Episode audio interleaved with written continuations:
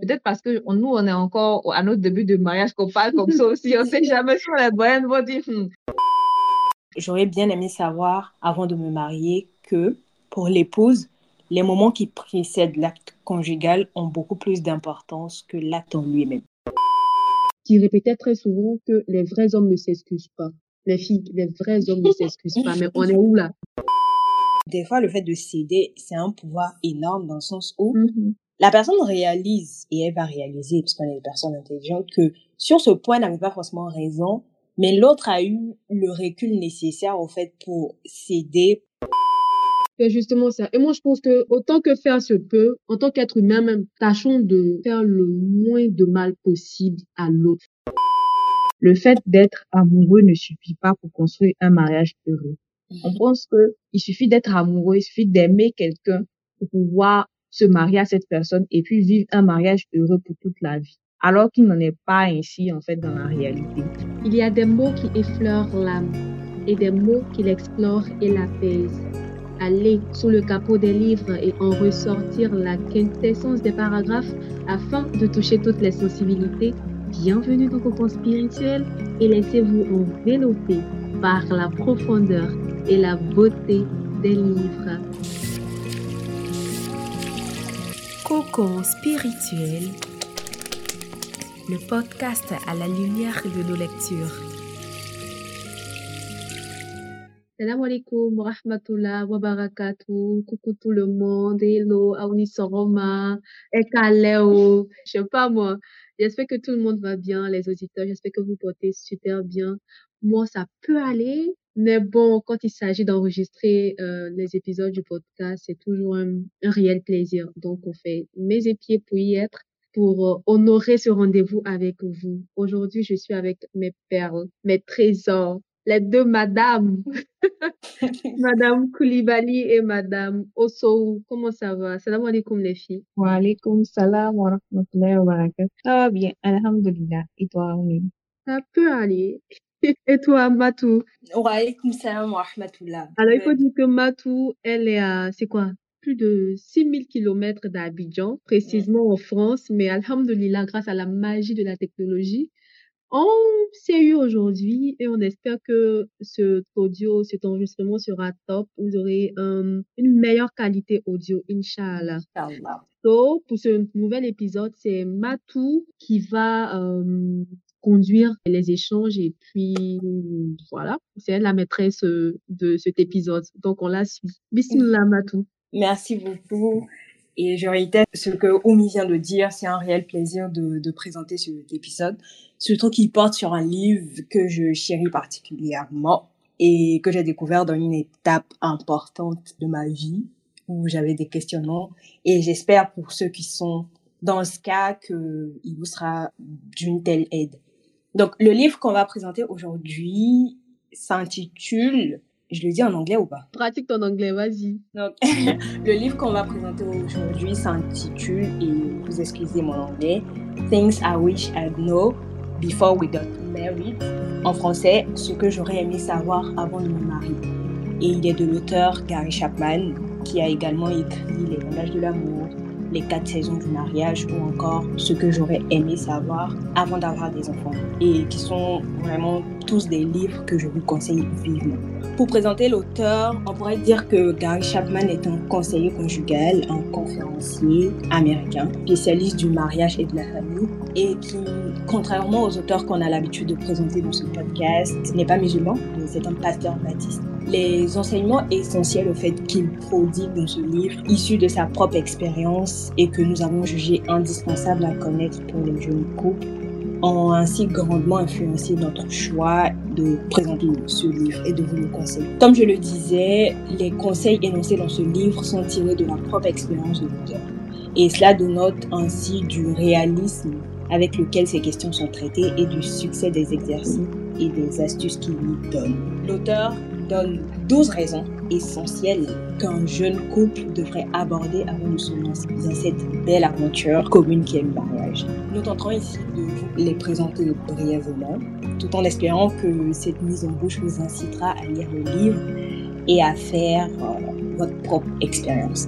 Après cette présentation, je laisse la parole à Noura qui va nous présenter la première partie du livre et nous allons échanger ensemble de ce qu'on a pu en tirer. Merci Matou. Donc comme tu l'as dit, euh, ce livre est vraiment un must-have pour toutes les personnes qui souhaiteraient se marier, dans la mesure où il nous donne vraiment les douze commandements de la vie en couple en fait, tu vois.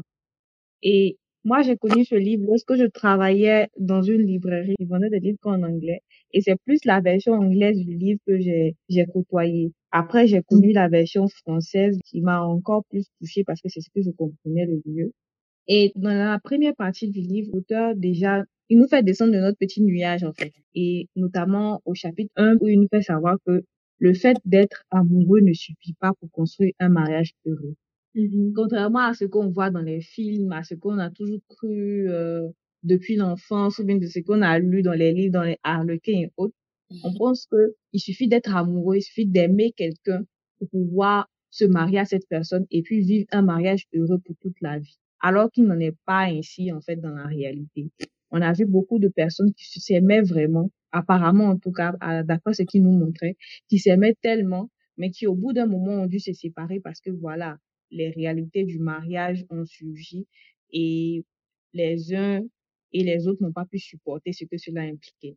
Donc déjà, le fait de d'être amoureux ne suffit pas pour être heureux dans le mariage. Donc dans le deuxième chapitre, par exemple, l'auteur nous parle du fait que dans l'amour, il y a deux étapes. Oui.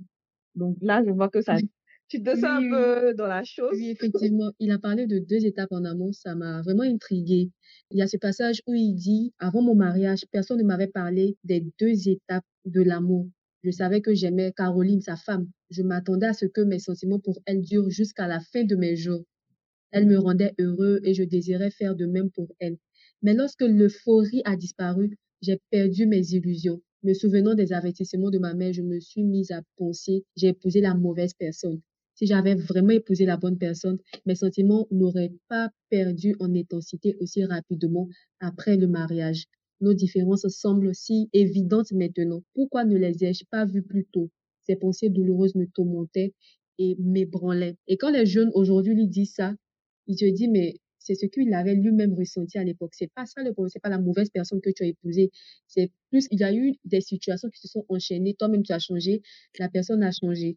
Et la seconde étape de l'amour dont il parlait, parce que la première étape, c'est l'euphorie du début, c'est Les euh, papillons dans le ventre. les papillons dans le ventre. Voilà, tout est, on fait, on fait pas d'efforts, les choses se font naturellement. Comme il a donné l'exemple de, d'une jeune dame qui allait rejoindre son fiancé ou bien son petit ami dans une autre ville. Tout se fait naturellement sans, Dans un autre état des États-Unis. Voilà, donc tout se fait naturellement sans effort. Donc, arrivé un moment, après les disputes, il se dit, mais finalement, c'est pas la bonne personne, on est trop différents. Alors qu'il rentre dans la seconde étape de l'amour où il y a plus d'efforts. Ça demande plus d'efforts, de pardon, de prendre de la hauteur sur certaines situations.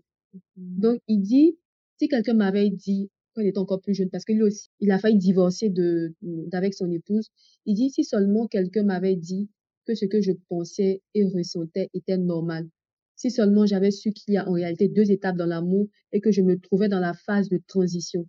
Mais malheureusement, personne ne m'a parlé de cela. Cela m'aurait épargné des années de difficultés conjugales. J'ai en effet découvert que la seconde étape de l'amour sollicite beaucoup plus de notre volonté que la première. Elle exige aussi un certain travail si nous voulons pouvoir maintenir la flamme du sentiment amoureux. Mais pour ceux qui font l'effort de passer de l'étape 1 à l'étape 2, les récompenses sont magnifiques. Donc, euh, voilà un peu ce que dit euh, la deuxième étape de l'amour. Et il y a une autre chose qu'il aborde plus loin. Il dit, pendant ces moments de difficulté avec son épouse, il pensait que c'est qu'il n'avait pas épousé la même bonne personne, il pensait même à divorcer. Mais après, en échangeant avec d'autres amis, il s'est rendu compte qu'ils vivent les mêmes réalités, c'est quasiment les mêmes situations qu'ils vivent, donc ils ne sont pas les seuls. Ça l'a aidé aussi à, à prendre de la hauteur, à, à se dire qu'on peut régler ce problème-là. N'est-ce pas, Nora? Effectivement. Et quand on analyse, en fait, la majorité des jeunes couples aujourd'hui, quand je dis jeunes couples, c'est-à-dire des personnes qui sont entre euh, 3 à 4 ans de, d'années de mariage et qui divorcent, on a l'impression que ces personnes-là n'ont pas pu faire la transition entre la partie 1, c'est-à-dire la première étape, et la seconde étape de l'amour, qui nécessite qu'on fasse beaucoup de travail sur soi-même, qu'on fasse beaucoup de concessions, qu'on fasse beaucoup de sacrifices, en fait, pour pouvoir sauver le couple Et ce que je comprends, c'est que on est fortement influencé par notre environnement. Mhm. Donc, clairement, ce que tu as vu avec tes parents depuis que tu es petit jusqu'à ce que tu grandis, c'est autre. Soit tu t'attelles à reproduire le même modèle, soit tu refuses d'appliquer ce modèle-là. Bizarrement, j'ai écouté un autre podcast hier sur la question et c'était c'est ce que euh, les guests disaient en fait. Mhm. Et ça m'aide à venir sur le troisième chapitre du livre où l'auteur nous dit par exemple que si seulement j'avais su que le proverbe telle mère, telle fille, tel père, tel fils n'est pas un mythe. À la base, moi, je pensais que c'était juste des parents en l'air quand j'entendais tel père, telle fille et autres. Mais quand tu lis, tu comprends que, comme je le disais tout à l'heure, ce qu'on voit nos parents reproduire, Mhm. on le reproduit automatiquement. Et parfois sans s'en rendre compte. Sans se rendre compte. Parce qu'on pense que c'est ça la norme, en fait. Mhm. Mais c'est pas mauvais en soi. Mais après, l'auteur nous demande, par exemple, de, de, d'observer Mhm. le comportement du conjoint ou bien même d'aller au-delà quand on, on est encore dans la phase de, de, de fréquentation ou lorsqu'on est en train de s'étudier entre griffes, d'aller jusqu'à voir le comportement qu'a le père de, de l'homme avec qui on souhaite cheminer. Si on voit des, des comportements qui ne nous plaisent pas, on peut en parler avec le conjoint. Mhm. Oui, c'est justement ça. Et ça me rappelle, je sais pas, Mato, si tu t'en souviens, il y a un Ouais. passage où il parle de, bon, il a eu à coacher un, un jeune couple. Et le monsieur disait qu'il n'aimait pas aller chez ses beaux-parents parce que sa belle-mère le, le terrifiait en quelque sorte. Ouais. Déjà, quand elle parle, la dame, elle parlait, parle sans s'arrêter. Elle parle et c'est pas vraiment des échanges qu'elle a avec toi, mais C'est un monologue, en un fait. monologue. Elle passe à tellement de choses à dire sans arrêt, en fait. Il a découvert ça chez sa belle-mère et il s'est rendu compte que sa fiancée avait ce petit défaut-là, même si pour elle n'était pas encore développé. Je crois, lui, sa crainte, c'était quoi? Il se demandait, est-ce que sa fiancée, une fois mariée, quand elle aurait euh, l'âge de sa maman, est-ce qu'elle ne va pas reproduire le même comportement? Donc, lui, ça le terrorisait. C'était une de ses craintes. Donc, l'auteur lui a conseillé d'enregistrer la voix de sa belle-mère la prochaine fois qu'il ira là-bas, qu'il enregistre la voix de sa belle-mère pendant, je crois, quelques minutes et qu'il fasse écouter à sa fiancée. Et c'est effectivement ce qu'il a fait. Et quand il a fait écouter à sa fiancée, elle s'est rendue compte que mais sa maman, elle exagérait en fait. Ouais. Elle parle, tu vois. C'était une solution aussi pour lui, un moyen pour lui de lui dire, ah, vraiment, il faudrait que tu fasses attention à ce côté-là. Parce que moi, je, ça ne me plaît pas du tout. Donc, ensemble, ils ont essayé de, de, de pallier à cela et ça les a aidés. Parce que lui, c'était une de ses grandes peurs. Donc, si il trouve une solution à ça, il peut facilement attaquer d'autres points. Du coup, c'est plus un motif de séparation, tu vois. Chacun Mais au sait qu'il a des efforts à faire pour ne pas euh, gêner l'autre. Et au fait, ça relève aussi le fait que elle, comme elle est dans cet environnement, elle s'en rend pas forcément compte. Quand on est dans un couple, des choses qui peuvent paraître naturelles, habituelles chez l'un, ne le sont pas forcément chez l'autre. en. Et pour revenir à ce que vous disiez, c'est dans cette période que je trouve super sensible parce qu'on vient de deux éducations, de deux modes de vie différents. C'est cette période de conciliation est vraiment sensible et c'est vraiment là qu'il faut vraiment poser des bases, qu'il faut discuter de voilà de tout ce qui nous dérange l'autre et c'est en cela que les exercices qu'ils donnent euh, que vous avez évoqués, hein, les exercices qu'ils donnent en, fin de chaque chapitre peuvent être euh, intéressants à, faire. Ouais, c'est bien cela. Donc, parlons de background, comme tu l'as dit, Matou. Il y a, l'auteur même lui-même, il est dit, il y a certaines personnes, carrément, qui ont pour modèle direct leur père. Et je pense que c'est normal, hein, c'est tout à fait normal. On a tous besoin d'une figure paternelle, surtout pour les hommes, en qui s'identifier pour pouvoir mieux s'orienter. Donc, lui qui dit, par exemple, que son père n'aimait pas s'excuser, il s'excusait rarement auprès de sa mère, a reproduit ce schéma pendant son mariage.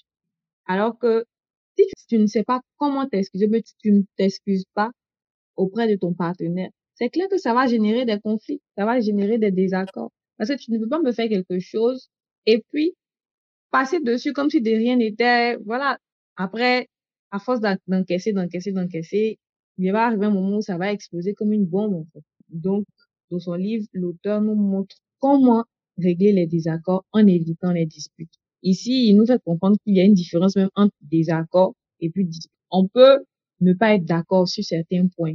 Ils peuvent être primaires comme secondaires. Mais tout en restant, en conservant l'harmonie, tout en conservant l'entente dans le couple. En tout cas, moi, je vous invite vraiment pour tous les cheminants, nous-mêmes qui sommes, qui sommes mariés, hein, Quand on lit le livre, Mais c'est ça. j'ai compris beaucoup de choses que je n'avais pas compris avant. Tu vois. Donc, je nous invite en tout cas à lire ce livre qui est vraiment, c'est un indispensable. Franchement, c'est un indispensable parce que dans les douze chapitres qu'il contient, l'auteur a pris le soin vraiment de répertorier les points phares, mais les points vraiment importants de la vie de couple. Et à la fin, et ce qui est très intéressant, c'est qu'à la fin de chaque chapitre, il y a des exercices à appliquer pour pouvoir, voilà, essayer de, Oui. Et moi, je pense que une des raisons qui permettrait de d'éviter les disputes, c'est aussi de se mettre à la place de l'autre. Mhm. Ce qu'on fait rarement. L'auteur le dit en tant qu'individu, nous avons chacun des désirs, des préférences et des comportements différents. Chacun des choses qui nous énervent ou qui nous plaisent. Donc, ce qui ne te plaît pas peut plaire à l'autre.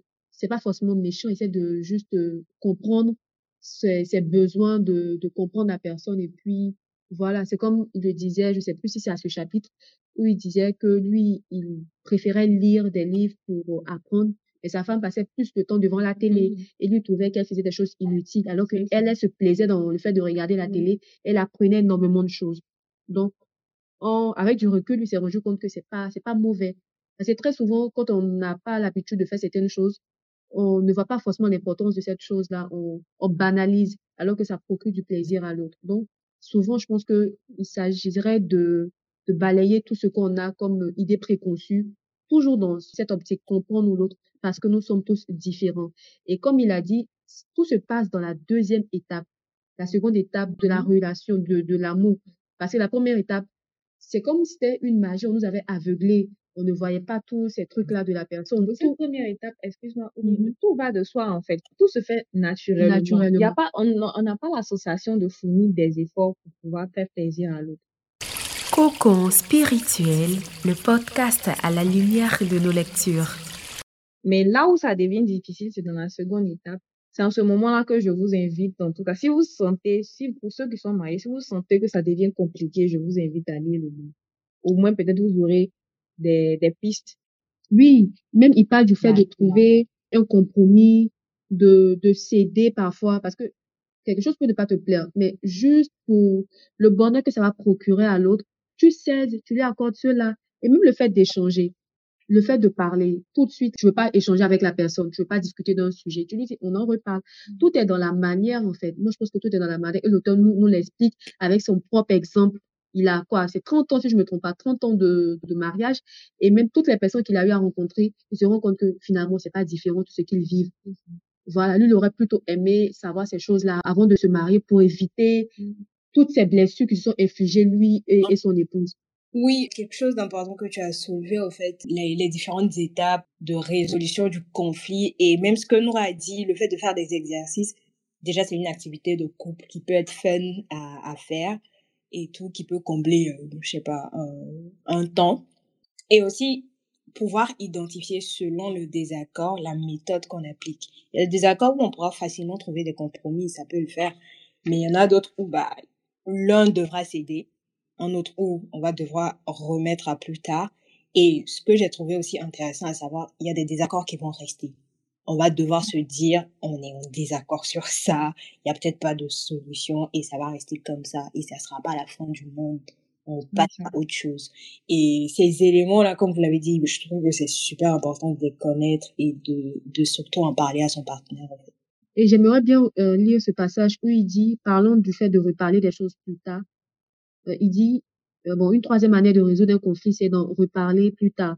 Elle consiste à dire, aujourd'hui, je ne peux pas être vraiment d'accord avec toi sur cette question et je ne vois pas comment trouver un compromis.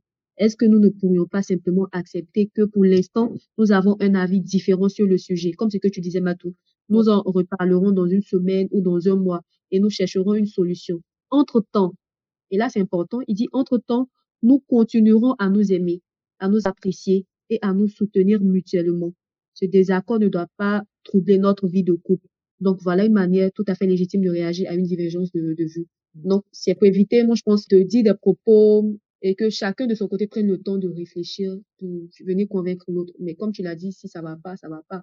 Et puis c'est pas des choses, euh, je, je me dis, s'il s'agit des choses qui risquent de vous séparer, de, de, de mettre en péril votre relation. Je pense que chacun va faire des efforts pour, pour voilà, trouver la solution. Mais après, dans, dans cet exemple, je pense que ça, il peut, il pourrait s'agir de, de choses que la, la dame voudrait faire de son côté, du genre, je veux peut-être entreprendre dans tel domaine, ou voyager seule, ou, tu vois, ces genre d'exemples-là.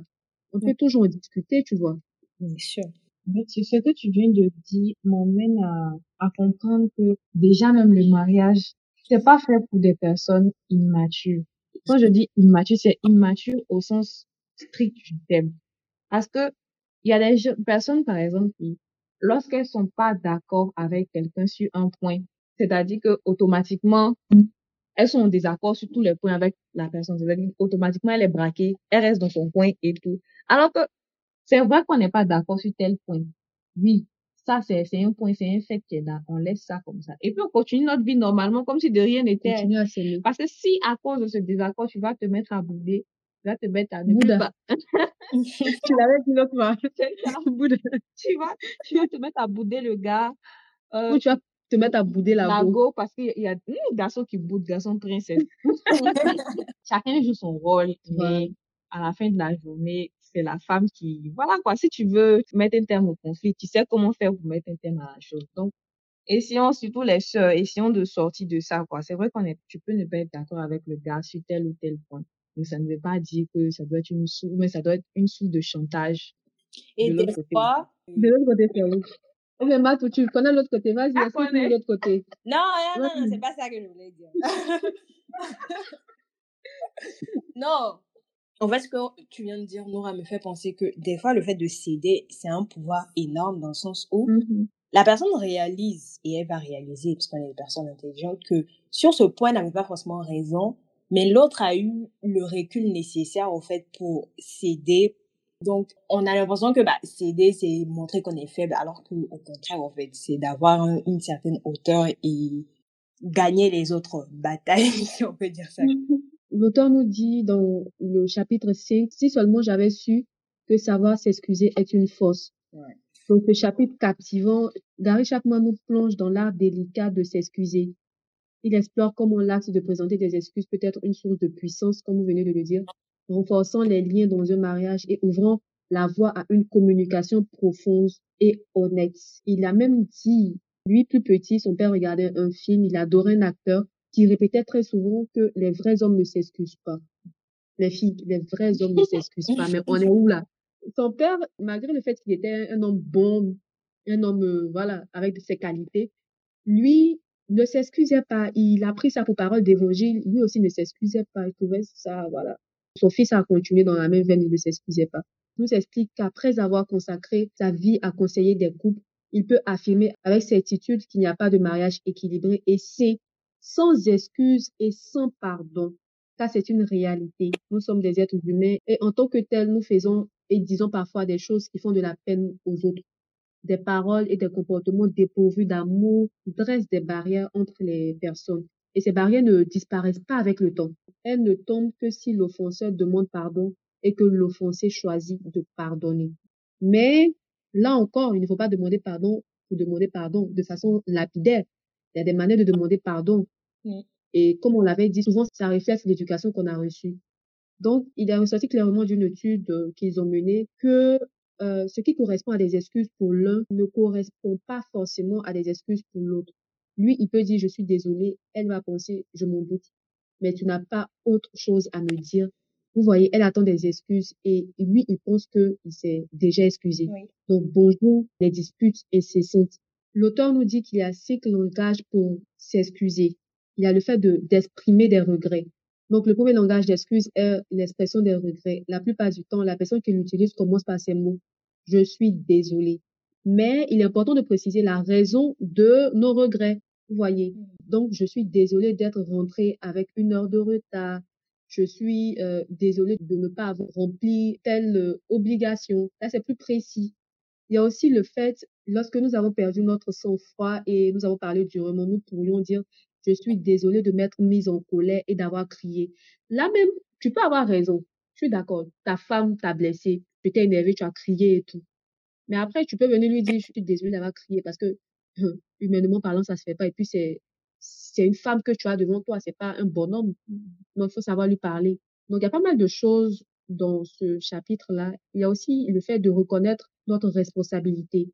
Dire, j'ai eu tort. En tout cas, sous notre optique ici, là, c'est rare d'entendre ça hein, de la part des... Oui, que ce soit de, de- du côté des hommes comme des femmes, c'est rare d'entendre, voilà, j'ai eu tort de, on a du mal à reconnaître nos fautes, on a du mal à reconnaître pas, on n'a pas bien agi et tout. Mais c'est quelque chose, je me dis, qui renforce l'amour. Non seulement ça renforce l'amour, mais ça te libère toi-même. Voilà, quand tu arrives à exprimer à l'autre, voilà, j'ai mal agi sur tel ou tel point, ça te rehausse toi-même. Ça te fait prendre conscience à toi-même du fait que tu es un être humain, que tu peux te tromper, ou que tu peux mal agir. Et puis voilà, quoi. En fait, moi, je me dis, c'est nous-mêmes qui rendons les choses un peu difficiles. Peut-être parce que on- nous, on est encore à notre début de mariage qu'on parle comme ça aussi. On sait jamais si les moyennes vont dire, Hmm, Mais, déjà, ce que tu dis, c'est important. Tu as tes débuts et puis tu as toutes ces informations. Parce que Ouais. l'auteur, il dit, lui, il regrette. Si lui, il était à ses débuts, il avait toutes ces informations, il pense qu'il aurait évité pas mal de blessures à sa femme. Elle aussi, pareil.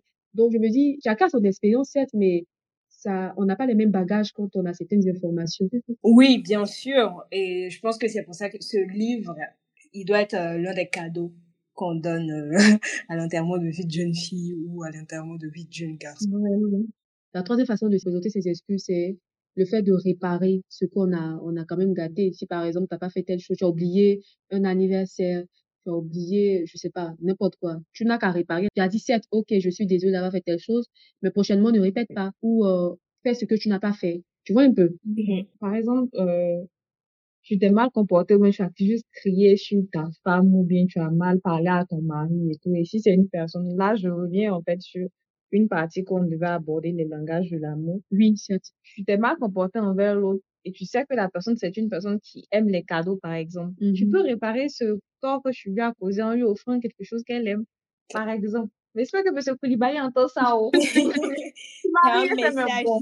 Donc, euh, voilà quoi. C'est important, oui. La personne peut voilà, offrir un cadeau si la personne est quelqu'un qui aime bien les cadeaux et tout. Lui offrir un cadeau pour lui demander pardon, pour s'excuser pour son erreur et tout. Et puis voilà, on passe à autre chose tout simplement. Oui, c'est ça. Et le langage de l'amour, on va y revenir. Remettre important. Inch'Allah. Donc, j'ai dit, il y a le fait de réparer, il y a aussi le fait d'exprimer un réel désir de changement et euh, le fait de demander pardon, tout simplement. Voilà un peu pour euh, les cinq manières de s'excuser et encore, ça dépend du langage de chacun. Donc, il ne suffit pas de s'excuser et puis s'attendre à ce que euh, par un coup de baguette magique, l'autre pardonne que tout soit effacé. Mais il faut donner le temps à l'autre de pardonner. En fonction de, du préjudice causé, moi je pense que chacun a le droit de prendre le temps qu'il faut pour analyser la situation et décider de si je pardonne ou. L'auteur nous dit que le pardon est très important et il nous rappelle les textes religieux sur le pardon, notamment la Bible. Nous, dans le Coran, on le sait. Dieu nous exhorte à pardonner. Il y a le pardon et puis il y a le pardon. Le pardon présuppose qu'un tort a été commis. Les contrariétés ou les petites choses agaçantes ne nécessitent pas une demande de pardon. Il faut simplement en parler. Cependant, si l'un des époux parle durement à l'autre ou se comporte mal à son égard, des excuses et le pardon sont nécessaires si l'on veut que la relation soit restaurée. Certains torts sont mineurs, d'autres sont plus importants, mais le processus est toujours le même. Lorsque dans un couple, l'un blesse l'autre, une barrière se dresse entre les deux et l'amour est entravé. Donc, le pardon ne détruit pas les souvenirs, comme je le disais. L'auteur nous l'explique. Le fait que le souvenir réapparaisse ne signifie pas que je n'ai pas pardonné. Il y a aussi ce point qui est important. Et également, il nous dit que le pardon n'efface pas toutes les conséquences du tort commis. Donc, la blessure peut toujours exister. Il faut peut-être du temps pour que, voilà, les choses puissent euh, être moins pesantes. Je dire qu'il faut laisser le temps à la personne en fait de pouvoir digérer les conséquences de l'acte qui a, qui a causé ce tort-là en fait. Parce qu'il y a des gens, ils te causent du tort et puis bon, ils viennent s'excuser avec des excuses même. parler. Mhm. Vraiment, quand toi-même tu analyses, là, tu trouves que c'est passé, peut-être quelqu'un lui a dit, il faut venir lui demander pardon, Mhm. que la personne est venue.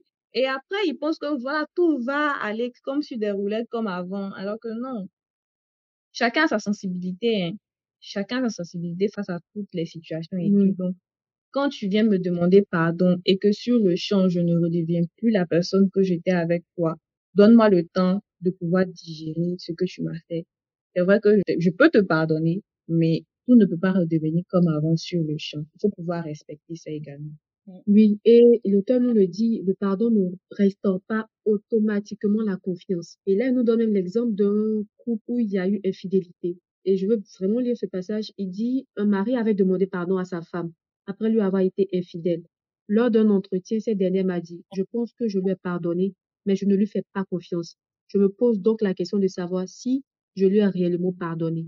Le fait est que le pardon ne restaure pas automatiquement la confiance qui a été brisée car la confiance, c'est quelque chose d'instinctif. Vous savez au plus profond de vous-même que l'autre est intègre et que vous pouvez compter sur lui. C'est ça, en fait, la confiance. Donc, lorsque dans une relation, il y a infidélité, la confiance est détruite. C'est comme si l'offensé disait, si tu ne respectes pas ton engagement envers moi, je ne te fais plus confiance. Je ne crois plus que tu pourras agir à mon égard avec respect et honnêteté.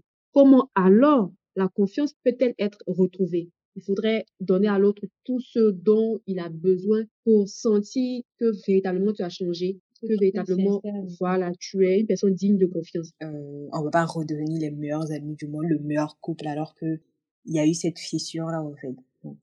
C'est ça, c'est juste ça. Qu'elle soit pensée et qui est cicatrice, en fait, avant de revenir de meilleurs sentiments. C'est justement ça. Et moi, je pense que autant que faire se peut, en tant qu'individu, même pas en tant que couple marié ou je sais pas, en tant qu'être humain même, tâchons de faire le moins de mal possible à l'autre. Franchement, essayons de faire le moins de mal possible à l'autre. C'est vrai, on a recours au pardon, on a recours à pas mal de choses, mais la première chose à faire, c'est de faire tout ce qu'on peut pour ne pas blesser l'autre, pour ne pas causer du tort à l'autre, en fait la personne va s'être pardonnée, mais il y aura quelque chose de brisé à jamais en cette personne, en fait. C'est ma philosophie, hein. autant accepter, d'encaisser certaines choses plutôt que toi, de volontairement, même involontairement, d'aller causer du tort à l'autre, en fait. Parce que là, ça brise à jamais, même le pardon dont on parle là. Certes, la personne va pardonner, pas pour toi, mais pour elle-même, pour se libérer. Mais après, les choses ne seront plus pareilles. Et je pense que tu auras à répondre de ça. Il y aura les, les conséquences que tu vas assumer plus tard. Et ça, on l'a même vu pour ne pas emballer les autres dans ta souffrance aussi, car je ne pas faire du mal à l'autre. Vraiment, faisons tout ce qu'on peut pour ne pas du tout blesser l'autre intentionnellement. Surtout qu'à l'aide des, réseaux sociaux aujourd'hui, on peut facilement causer du tort à l'autre. Mm-hmm. Je le dis et je pense, abstenons-nous de, de, beaucoup de choses. On a assez de péchés comme ça, n'en rajoutons pas. Franchement, c'est un appel à tout le monde. Cocon spirituel, le podcast à la lumière de nos lectures. Et on rebondit sur l'autre point du livre qui dit si seulement j'avais su que les toilettes ne se nettoient pas seules. Qu'est-ce que moi j'ai à dire ici? Je pense que vous qui êtes mariés avez fait l'expérience. Je veux bien que vous nous partagiez votre expérience, comment ça s'est fait, comment euh, est-ce que vous avez discuté de certains points? Parce qu'il dit les toilettes, mais il y a pas mal de choses. Bien sûr. notamment euh, comment on voit la vie à deux, qui fait quoi, qui fait pas quoi, pour avoir l'harmonie au sein du foyer. Mmh Je vais poser la question comme même. Selon vous, qui doit nettoyer les toilettes? La réponse peut être évidente pour certains, mais bon, on va quand même poser la question, tout en se disant, on est musulman, point. Voilà. Qui doit nettoyer les toilettes? On est musulman, mais on est africain après. bon, après, il y a même des Africains chez qui c'est l'homme qui nettoie les toilettes. Hmm. en tout cas, moi, je disais à une amie, elle m'a posé plein, plein de questions et je lui ai dit que moi, je, j'ai su que j'allais me marier quand il a demandé à m'épouser je me suis mise automatiquement en mode je vais sans attente en fait.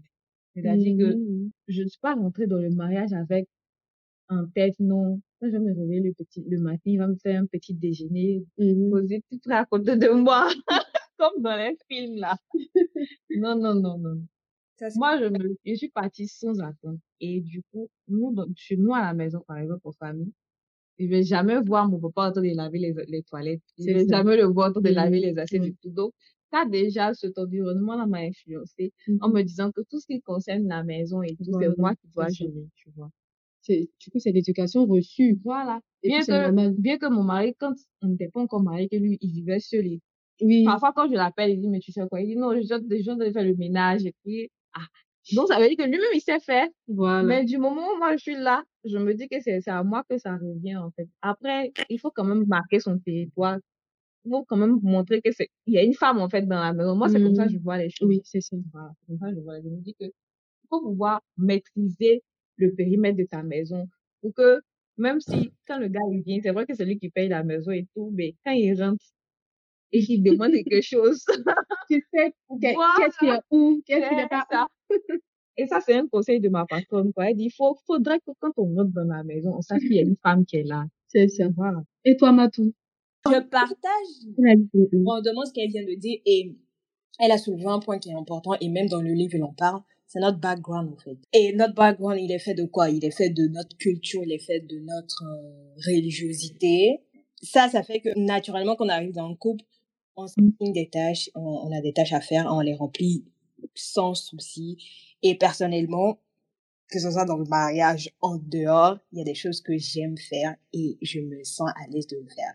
Le ménage, ça me détend de faire le ménage et j'aime que les choses soient faites comme je veux. J'ai vécu en colocation avec que des filles. On, se partageait les tâches pour faire euh, le ménage et tout, mais je revenais sur certains trucs. Donc, c'est quelque chose qui dit dans le livre. On a des choses qu'on a la facilité à faire. Je déteste faire les comptes, tout ce qui est finance, tout ce qui est truc. Il le fait, au fait. Il n'y a pas à dire, euh, je sais pas, bon, peut-être que ça rentre dans la case de les finances, c'est monsieur qui gère, mais c'est beaucoup plus simple parce qu'il sait le faire. Oui. On a un chat, la litière du chat, parce que lui, il a vécu tout le temps avec un chat. Moi, je suis pas à l'aise à verser la litière du chat. C'est lui qui est plus à l'aise à le faire. Il le fait, tu vois. Je pense qu'au-delà des tâches qui sont assignées pour se faciliter la vie et surtout quand on est dans un couple qui est actif, il y a des choses qu'on peut s'aider, on peut s'aider à le faire et tout. Euh, quelqu'un peut être à l'aise à, à faire un truc, l'autre non. Et ça, ça m'emmène à dire, il n'y a pas un modèle qui marche pour moi. Il n'y a pas un modèle qui marche. Chaque couple a ses réalités parce qu'on est des individus, on a des backgrounds différents, on a des... L'islam dit, bien entendu, on le sait au fait. L'islam dit, c'est, c'est la femme qui est la maîtresse de la maison, c'est elle qui fait les tâches. Mais on a des hadiths qui montrent que le professeur sallam, il est dead dans les tâches. Donc, ça s'adapte, ça se module selon les personnes, mais c'est bien, et c'est ce que le livre relève d'en parler c'est bien de, c'est bien même dans six mois ce que je fais aujourd'hui j'ai pas forcément envie de le faire en fait c'est pas éternel mmh quelqu'un dans le couple il peut arriver une période où l'autre est occupé que l'autre bah, c'est naturel d'aider en fait. Si l'autre passe un mmh cours où il a même pas le temps de manger tu vas pas dire à la personne de faire le ménage H24 en fait. Je pense que en plus de ce qu'on sait des tâches de la répartition de base il y a une certaine euh, flexibilité à avoir et ça reste de la communication dans le couple et ça reste chaque couple a son modèle qui marche avec lui. Il n'y a pas à se stresser avec comment tel marche comment voilà.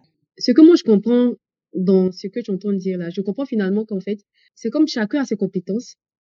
Chacun a ses qualités comme en entreprise tu viens avec tes qualités, tu viens avec tes compétences et tu mets ça au service de, de l'entreprise. Du coup, l'entreprise ici, c'est quoi? C'est le couple, c'est ton, c'est le mariage.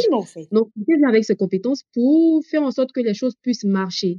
Et si tu vois que les compétences que tu as sont peut-être en griffe plus élevées que euh, celles de, de, de l'autre, souvent on le voit en entreprise, certains veulent cacher certaines compétences pour ne pas avoir à faire tout le boulot ça peut être épuisant, mais dis-toi, c'est pour le bien du couple. Mais après, il faudrait pas que l'autre voit en cela euh, une facilité pour ne même pas euh, lever le petit doigt. Donc, il s'agirait ici de faire des efforts de part et d'autre. Et même les compétences, on les acquiert aussi. Autant se mettre au travail pour les acquérir et puis pour le bien du couple, en fait. Parce que je me dis, c'est une vie à deux, que chacun fasse des efforts. Si l'autre ne fait pas alors que l'autre est en train de le faire, on, s'épuise rapidement. À quoi bon continuer? Et pour rebondir sur ce que Matou disait tout à l'heure, aujourd'hui, à 80, 70, 80%, les jeunes couples sont des couples actifs, c'est-à-dire monsieur travaille, madame travaille.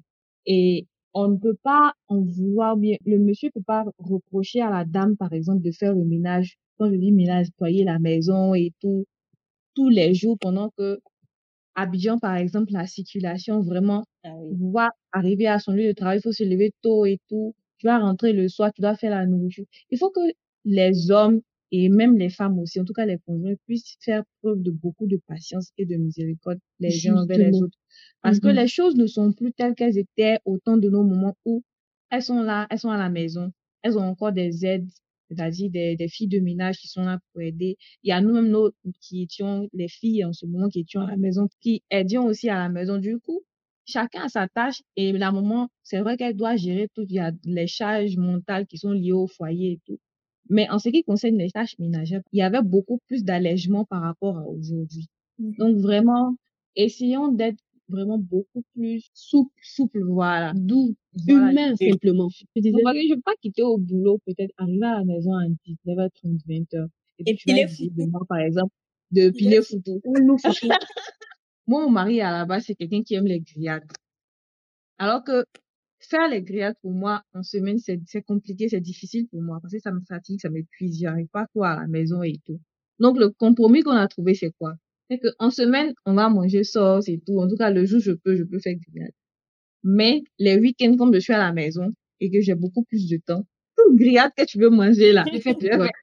Et d'ailleurs, il y a une sourate dans le Coran qui dit Mhm. que euh, Dieu a mis entre les époux la tranquillité et la miséricorde. Donc voilà quoi. Essayons d'appliquer aussi. C'est très important parce que parfois on s'éloigne de ça.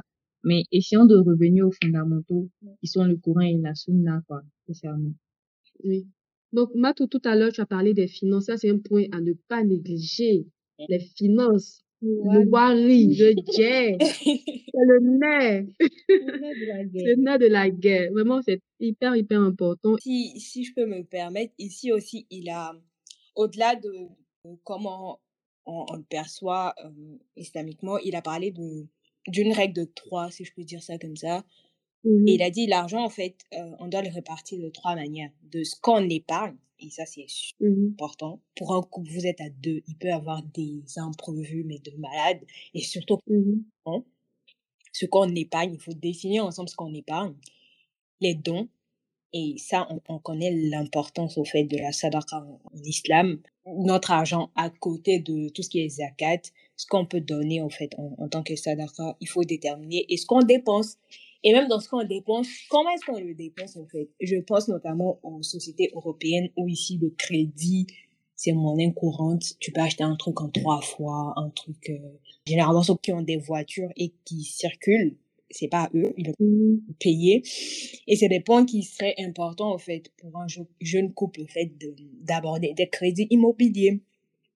Mhm. Le crédit, on prend, euh, comment est-ce que, justement, par rapport à l'islam, par rapport au riba, il faut s'in- s'interroger, il faut poser des questions sur euh, si c'est haram, c'est halal, quel genre Oui, quand même. on et ça, j'ai trouvé que ces trois points étaient, étaient super importants et c'est des questions auxquelles on pense pas forcément et qui seraient euh, intéressantes d'aborder. Donc, l'épargne, faire des budgets, c'est super important. En tant qu'individu, il faudrait qu'on ait notre budget adapté à nos réalités, à nos besoins. Et quand on se marie, ça doit être aussi pareil. C'est super important parce qu'après le mariage, là, je me dis que la suite logique, c'est d'avoir des enfants. Quand on est seul déjà, il y a des imprévus qui peuvent arriver à tout moment. Quand on devient deux, ça devient encore plus récurrent. Mhm.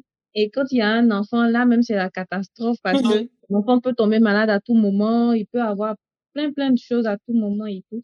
Mais en plus de ça, il faut devoir prévoir aussi l'avenir de l'enfant. Mhm. Donc, là, en semaine, je suis tombée sur une vidéo d'une dame qui nous parlait de d'une de ses amies avec qui elle a fait ses études en France. Elle a eu droit à une bourse de l'État de Côte d'Ivoire qui lui a permis de partir en France terminer ses études. Mais son amie dont elle parlait, en fait, avait ses études financées entièrement par ses parents. Ok. Et c'est pas comme si ses parents, elle venait d'une famille assez riche. C'était une famille vraiment modeste. Mhm. Mais son papa a eu à cœur de permettre à ses enfants de faire de bonnes études. Du coup, c'est- elle a demandé à son ami, mais comment ton papa fait pour pouvoir gérer tout ça? Parce qu'en plus de payer tes études en France ici, il t'envoie de l'argent de Mhm, poche. Donc, comment il s'arrange, sachant que voilà, sa situation, il n'est pas riche, en C'est fait. ça. La- Donc, la dame me dit que depuis ils sont petits, son papa a fait en sorte de constituer une épargne pour Mhm. elle et puis ses frères et c'est c'est arrangé pour ne pas toucher. Voilà, donc ça fait que parfois il était quand même dur avec eux sur certains Mmh, comme souvent ouais. quand il demandait des choses, c'était pas vraiment vital, voilà. C'est En tout cas, il cédait pas à ses caprices là, mais c'est plutôt C'est la maman qui essayait quand même en fonction de ce qu'elle avait de pouvoir leur faire plaisir sur ce point-là. Mais en tout cas, lui, il s'arrangeait à Mhm. pouvoir constituer une bonne épargne que quand ses enfants soient en mesure d'aller, par exemple, après le bac à l'étranger, ils puissent payer leurs études tranquillement, sans, sans avoir de besoin. prêt. Voilà quoi, C'est, super important ça. Et encore une fois, ça soulève le point de ne jamais se comparer aux gens. On connaît pas nos réalités, hein, toi. C'est comme, il y a une autre qui expliquait, c'était dans un podcast, elle disait souvent, elle, elle peut aller dans un pays, hein, elle va faire des achats, mais attends, tu vas dire, elle a volé l'argent, bien tu vas dire qu'elle a énormément d'argent. Alors que peut-être que c'est sur deux ans, elle avait économisé. Du coup, elle a économisé dans son budget, c'est quoi? Budget shopping. Elle peut se permettre tout, elle peut se permettre des folies, elle peut se permettre certaines choses. Tu vas la voir, tu vas dire, elle a beaucoup d'argent, alors qu'elle s'était préparée sur une longue période. Bon. C'est pour se faire plaisir. Pour quelqu'un qui est en, en vieux ou bien il sait pas, Voilà. il ne sait pas, il va se mettre dans une même logique et peu petit argent, il a mis lui. C'est fini. Il fallait se mettre dans le même délit. Pourtant, vous n'êtes pas pareil. C'est pas pareil du tout. Mais on se rend compte de l'importance du wari. Le wari est important et voilà. Kala nous donne énormément d'argent qu'ils mettent à baraka dedans, qu'on puisse s'occuper de nos parents. Et voilà, il y a un autre point que je, que je voulais souligner dans le fait de, de communiquer et aussi de faire ses budgets. Vous voyez, on est en Afrique. Oui, Matou, je suis, je suis en France, mais je suis en Afrique aussi. Hein. Il y a, il y a des couples là. Et attends, il y a des femmes quand tu les épouses, tu as épousé leur famille. hein. Donc, même les dépenses des parents, les tontons qui veulent que, surtout quand tu as une bonne situation, quand les parents savent que tu as une bonne situation, c'est toi qui as fait les dépenses maintenant. oh. Donc, il y a ce point à avoir avant le mariage, ou peut-être même durant les préparatifs. Il faudra pouvoir communiquer, se dire, mais dans le qui fait quoi, qui fait pas quoi, mais est-ce qu'ils se- ils se sont capables de prendre en charge telle ou telle chose, euh, tel aspect de la vie de, de sa belle famille? Tu vois un peu? Il y en a qui peuvent le faire. À leur facilité, alhamdoulilah. Mais pour un jeune qui se débrouille, mais il faudrait pas décourager, quoi. Tu vois un peu ce que je veux dire? Bien sûr. Tu prends un peu d'avance sur un, un chapitre, mais c'est c'est super. euh, C'est Ah super bon, hein? au fait. Ouais, ouais. Le Bon, fait on attend, tu n'oublies pas. tu maries aussi, ça Ah ouais, c'est vrai. faciliter le mariage. Et tout ça, ça fait partie de cela. Non, Matt, je te passe la balle. Une balle vraiment, comment on dit ça? Décisive, vas-y. On passe à la dernière partie qui contient notamment un petit chapitre assez, on va dire, euh, piquant. C'est tout aussi important que les finances, voire plus. Pour moi, c'est ce qui fait la différence entre une relation, euh, on va dire maritale, hein, une relation de couple et une relation amicale. Mhm. Ça me gêne. Pourquoi j'ai voulu t'asseoir Je m'attire. Voilà, c'est la fin de cette première partie. Découvrez pourquoi nous rigolons dans la deuxième partie qui sera disponible bientôt et dans laquelle nous abordons les quatre derniers points évoqués par l'auteur dans son livre. À très bientôt. Cocon spirituel, le podcast à la lumière de nos lectures.